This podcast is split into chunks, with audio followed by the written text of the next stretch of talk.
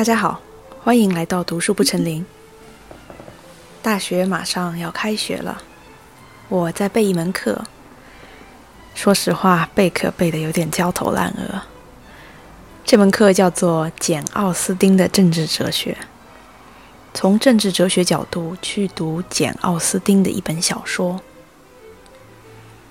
在备课期间呢，我越来越意识到，简·奥斯汀作为一个十九世纪的英国女作家，她看待现代社会的视角，其实跟另外一位我非常喜欢的二十世纪中国女作家张爱玲，有着非常奇妙的相似之处。这种相似之处，我愿把它称之为独特的女性视角。对于父权主义现代资本社会的一种冲，嗯，出于女性角度的观察，她的女性视角体现在哪里呢？我觉得主要是体现于他们对于传道德传统表现出了一种模棱两可的态度，不是一味的拒绝批判，批判传统，宣传启蒙，就像。五四时期的其他男作家，比如说鲁迅、郁达夫、叶圣陶这样，但是同时呢，又包含了非常尖锐的对于传统的批评，礼嗯这种礼教父系社会的批评。当然，这些都是我非常初步的个人观察。我教简·奥斯汀的那门课是在美国大学教的，所以肯定不能提到张爱玲。我刚才看了一下，报我课的三十名学生中没有一位是中国人。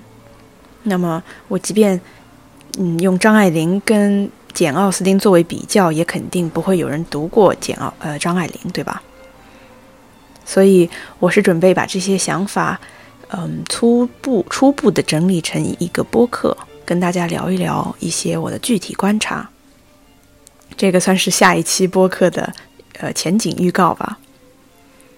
主要是这些内容整理起来有点花时间，所以，唉，今天想聊一个轻松的话题，那就是猫猫在西方哲学史上的地位。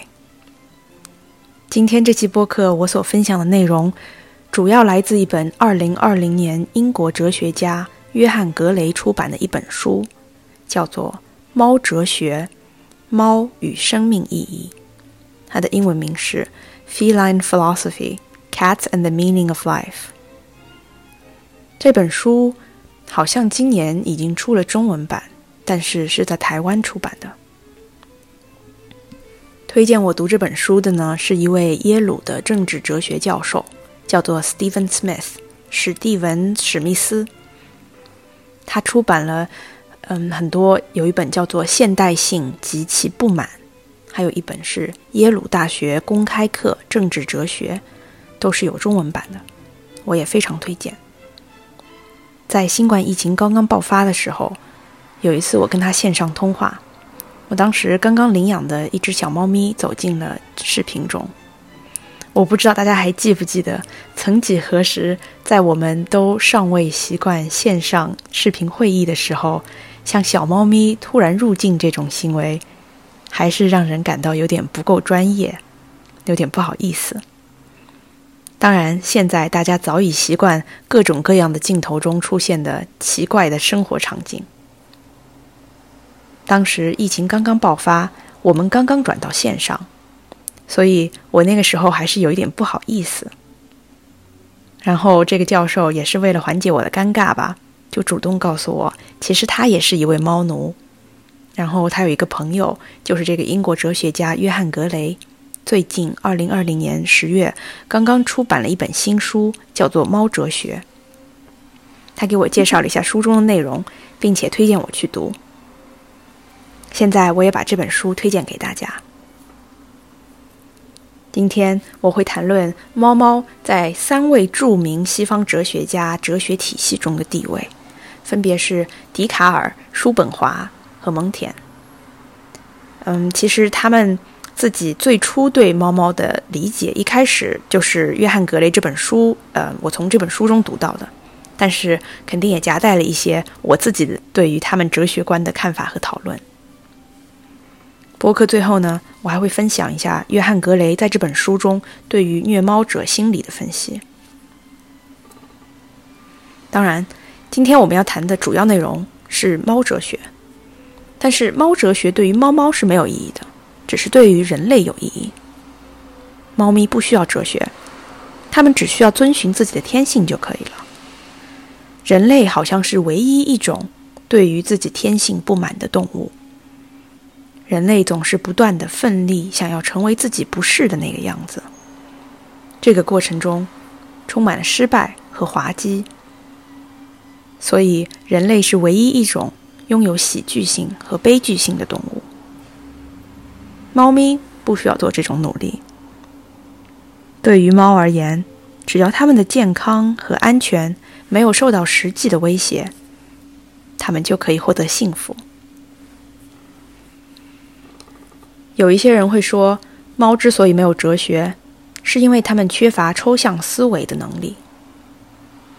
但是，这位作家在书里邀请读者们一起想象一下，一种具有人类这样抽象思维能力，但是又有猫咪这样从容自在的生物。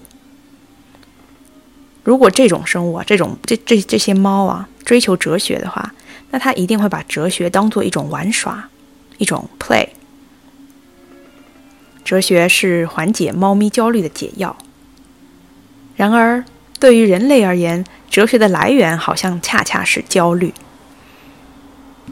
上一期节目我曾经说到，法国哲学家蒙田相信哲学的本质就是学习如何死亡。Philosophy is learning how to die。人类之所以从事哲学思考，就像有一些人通过祈祷选择信仰一样。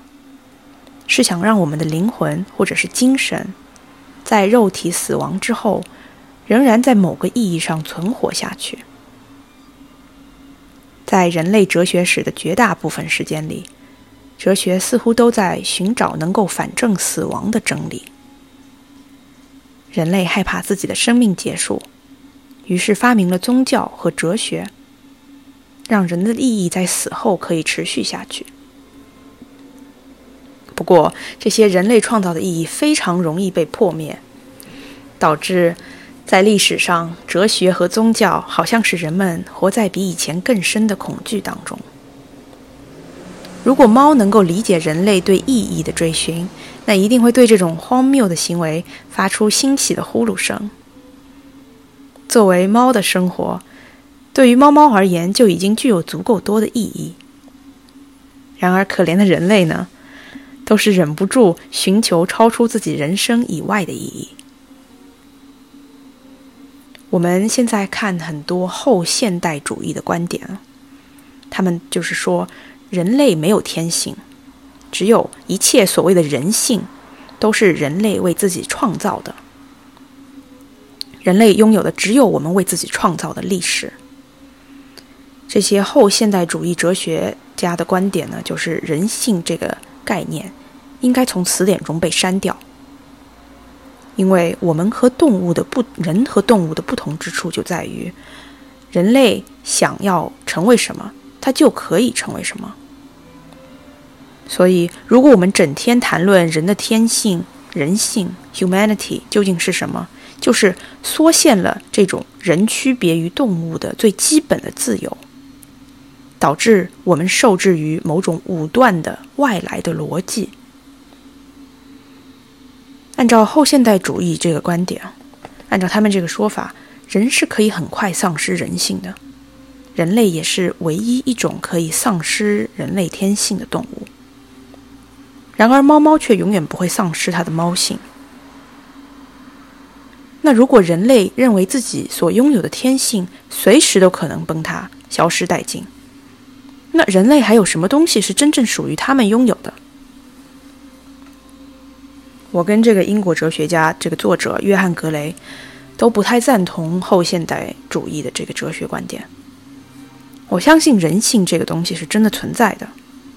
别的不提，我们本能的希望人性可以有一个普世定义，这种对对于普世价值观的本能的追求。好像就是人类天性的一种表达。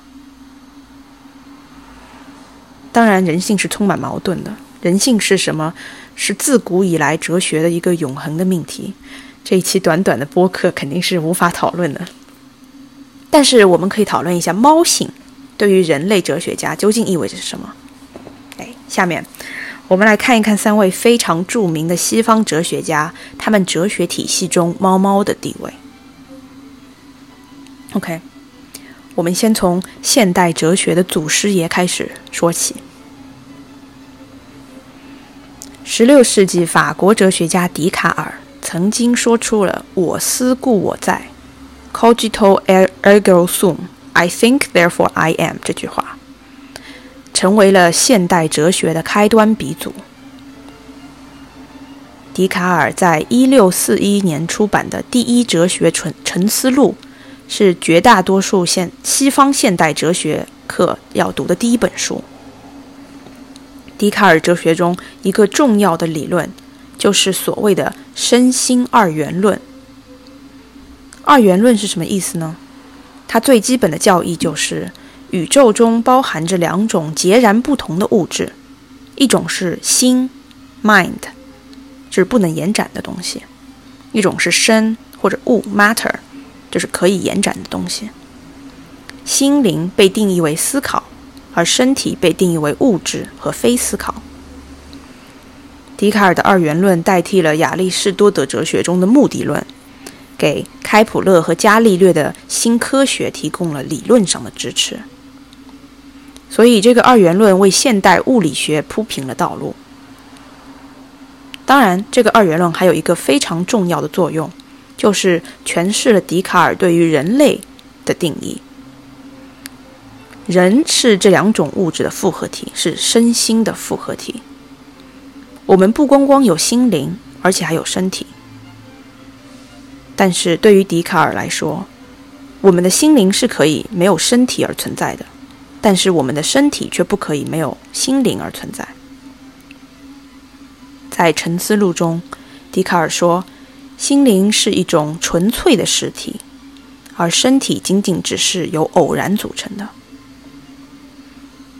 哎，这个二元论中心灵和身体的关系啊，可以说是笛卡尔哲学最核心、最难懂的一个部分。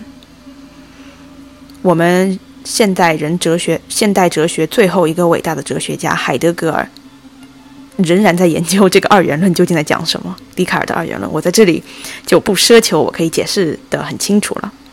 但是你可能想问，笛卡尔的二元论跟猫咪有什么关系？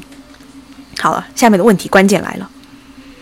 对于笛卡尔来说，只有人类才是身心的复合体。除了人之外，其他所有生物都只有身体而没有灵魂，只有 matter 没有 mind。啊，这个就是，也就是说，非人类的动物是不具备灵魂、不具备心、不具备意识的。这句话意味着什么？意味着对于笛卡尔来说，除了人类之外，其他所有的生命。本质上都是机器，或者复杂，或者简单的机器。这个理论听起来非常 crazy 啊，但是确实就是现代实验哲学的开端。大家知道，笛卡尔不光光是一个理论哲学家，他还是一个进行了大量解剖、观察、实验的科学家。根据笛卡尔日记记载。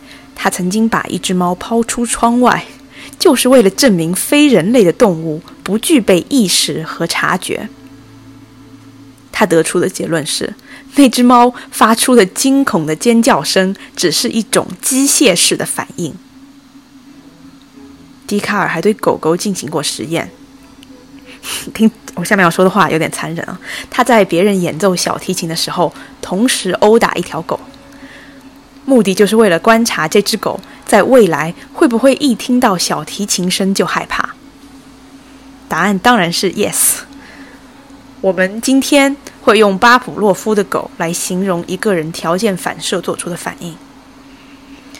其实，巴甫洛夫十九世纪得出的科学结论，笛卡尔早在十六世纪都已经干过了。作为一个现代人，一个现代科学的受益者。我和大家一样，觉得笛卡尔这套理性主义的二元论应用在动物身上是很离谱的。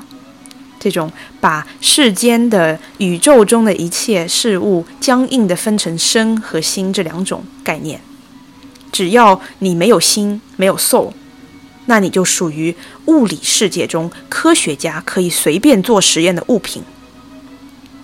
这个观念我们现在已经无法接受了，但是我也无法否认，恰恰是笛卡尔这种实验性的科学精神。才给哥白尼、牛顿，嗯，十六世纪这些嗯刚刚萌芽的现代物理学打下了坚固的理论基础。我之前在博士一年级的时候上了一节笛卡尔的课，就是阅读了所有笛卡尔的著作。我的教授在课上跟我说：“啊，这个我现在做播客懒得去核实了，究竟是不是真的？”他跟我说，笛卡尔。他自己去世也是因为他五十四岁那年，在瑞典的冰天雪地里，嗯，尝试着解剖一只鸡，然后不幸感染了肺炎去世了。所以他也算是为了他自己这个有点残忍的科学精神献身了。另一位十六世纪哲学家蒙田 （Michel de Montaigne） 对于猫咪的描述，跟笛卡尔相比。我这些猫奴啊，我们这些猫奴更加赞同。蒙田经常被称为是现代人文主义的开创者，他也是随笔、散文，就是我们现在说的 essay 这种文体的开创者。蒙田随笔录就来自于法语词 essay，e s s a i s，它在法语中的意思是尝试。是对于自己心灵的一种坦率的探索。你去翻一翻米呃蒙田随随笔录，七百多页，从婚姻、骑马谈到肾结石，谈到呃如何离正正确的离开晚宴，它涉及了几乎你能想象的人类可以涉及的一切话题，从高雅到低俗都有。所以说，散文这个文体 essay 啊。一开始就是一种思想上的尝试，它不是理论。真的推荐大家去读一读《蒙田散文集》。五百多年前，一位哲学家对于人性杂七杂八的思考，现在读起来好像还是一位非常尖锐的现代社会批评家。对于现代人浮夸虚荣的小心思，仍然很有启发性。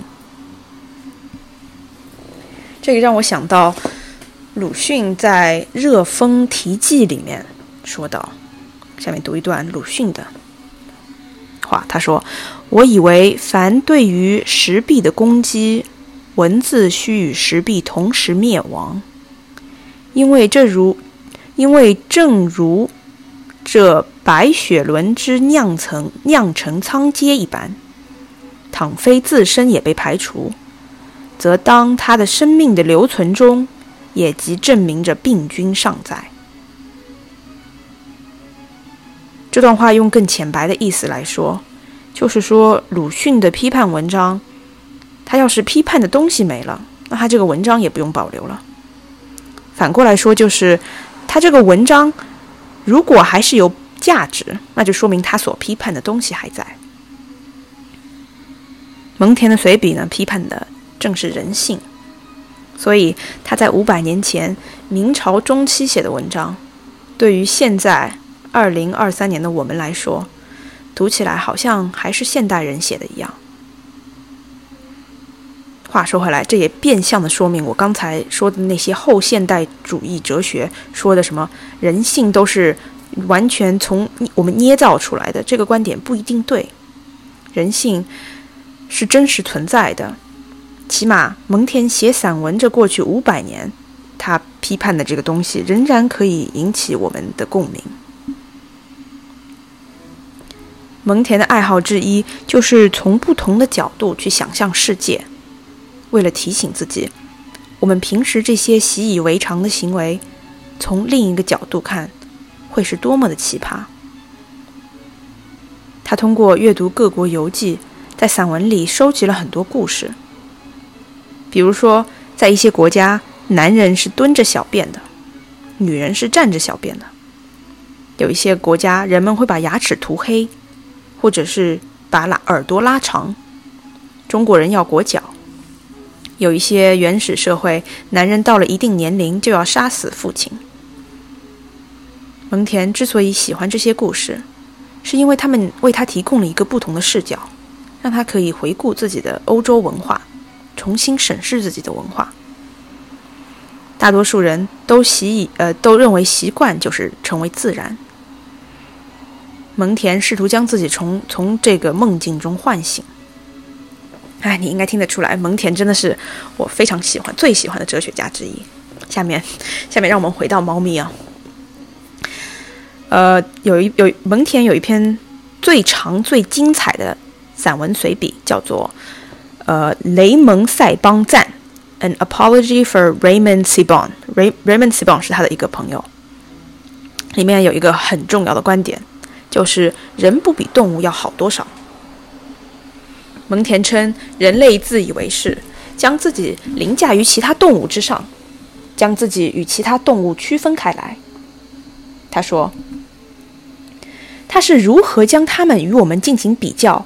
这个他是人类啊，从而推断出他认为的动物的愚蠢。当我和我的猫咪在玩耍的时候，谁知道是猫咪在消？是否是？谁知道猫咪是否是在消遣我？”而不是我在消遣猫咪。蒙田在谈到动物时，非常中肯地问道：“同样的缺陷阻碍了动物和我们之间的交流，为什么这不是我们的错，而是动物的错？”他指出，我们非常清楚地发现，动物之间存在充分和完全的交流，它们不但相互理解。不仅在同同一个物种中是如此，在不同物种中也是如此。他还引用了希腊哲学家嗯卢克莱修 （Lucretius） 的一句话：“缺乏语言的牛，甚至野兽，都会根据他们感到恐惧、痛苦或欢乐的程度，用不同的各式各样的叫声来使自己被理解。”如果卢克莱修在古希腊公元前一二世纪就知道动物会感受到痛苦和恐惧，那公元十六世纪的蒙田也也引用了这句话。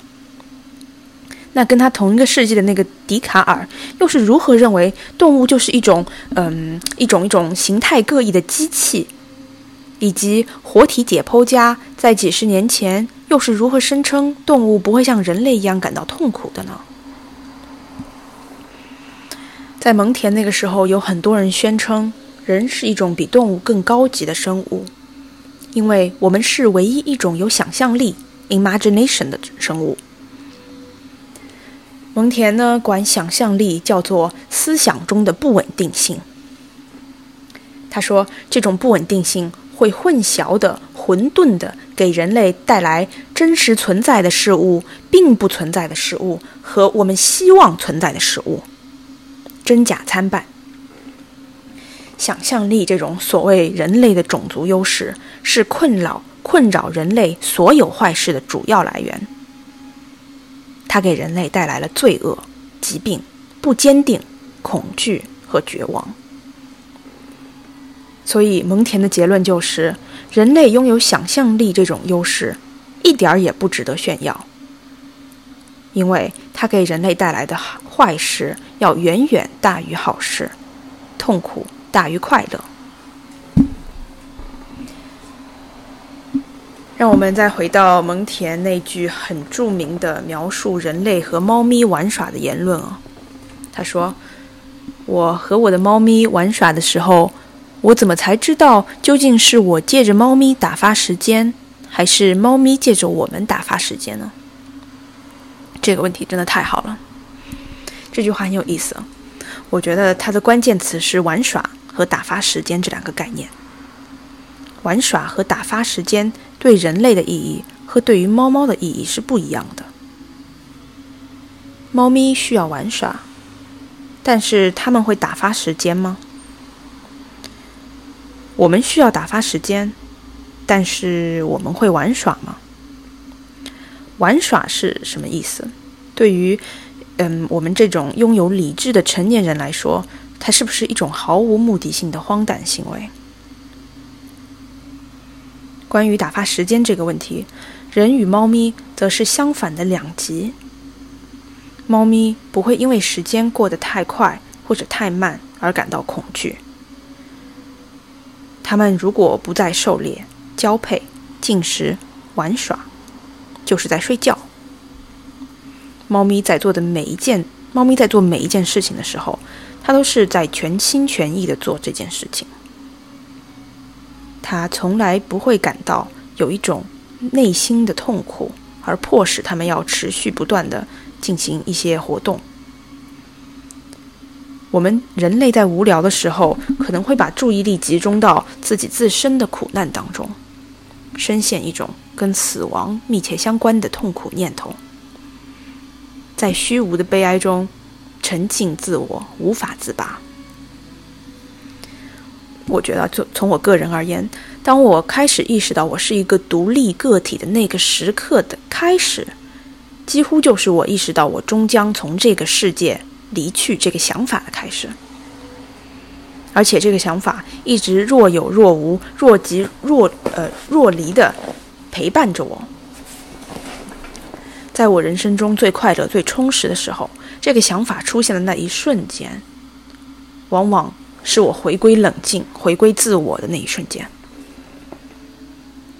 猫咪可能在某一个时刻。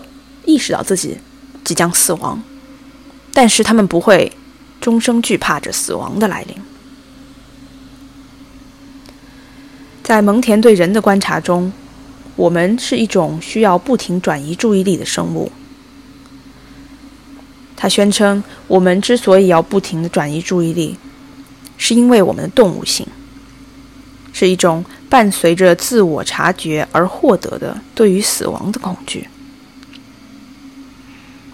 我相信有经历过宠物死亡的大家都知道，猫咪是会在它同伴死亡的时候认知到死亡这种现象的。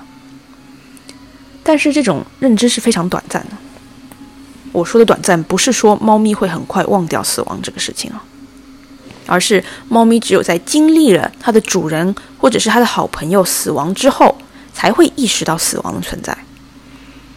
在猫咪的自我认知里，原本是不存在死亡这个概念的。但是，只有人类自从拥有理智的那一天开始，就无时无刻的不意识到自己有一天终将面对死亡。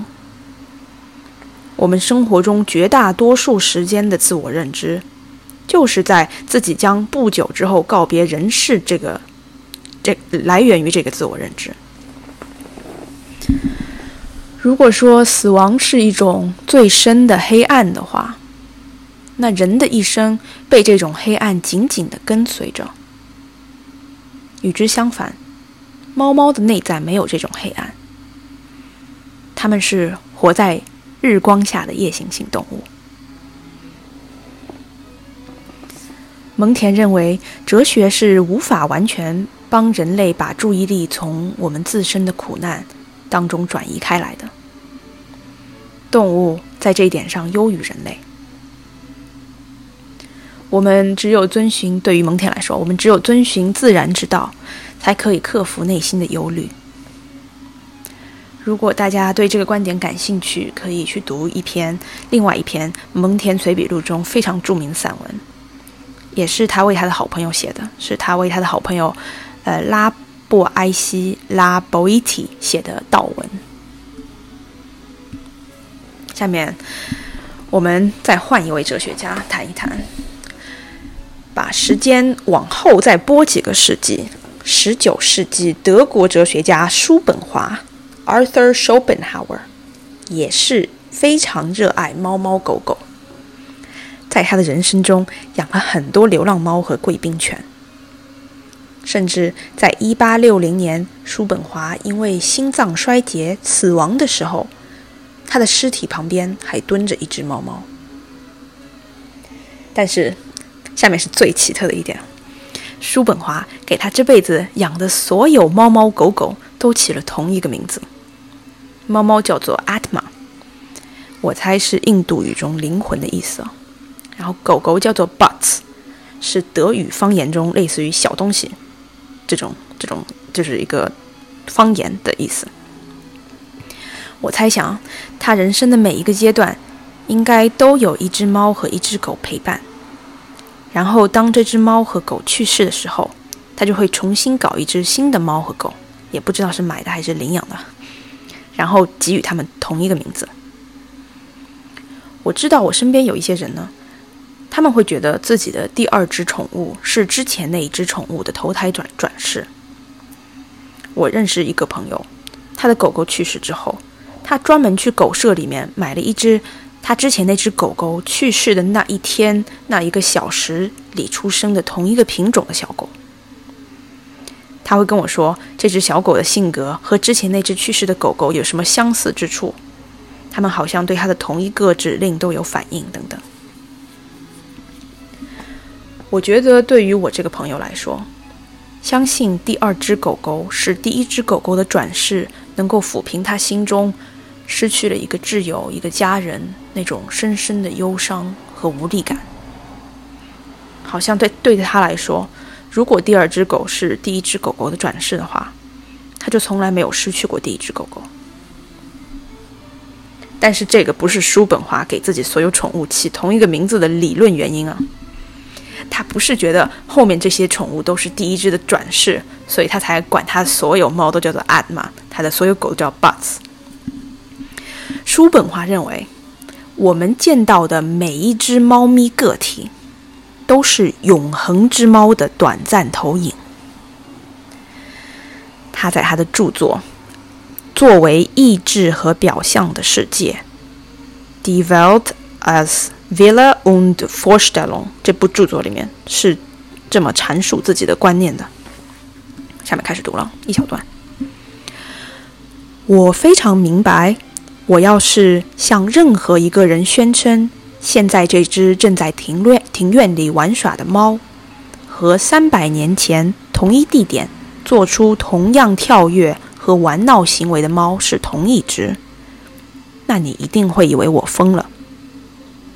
但是我也知道，认为今天这只猫和三百年前的那一只在根本上彻底是完全不同的个体。才是更加荒谬的事情。在某种意义上，每一个个体都是不同的存在物，但是从另一个意义上来说，却又并不是如此。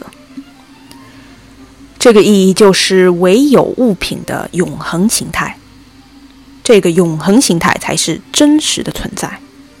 这一点是柏拉图最根本的思想。所以啊。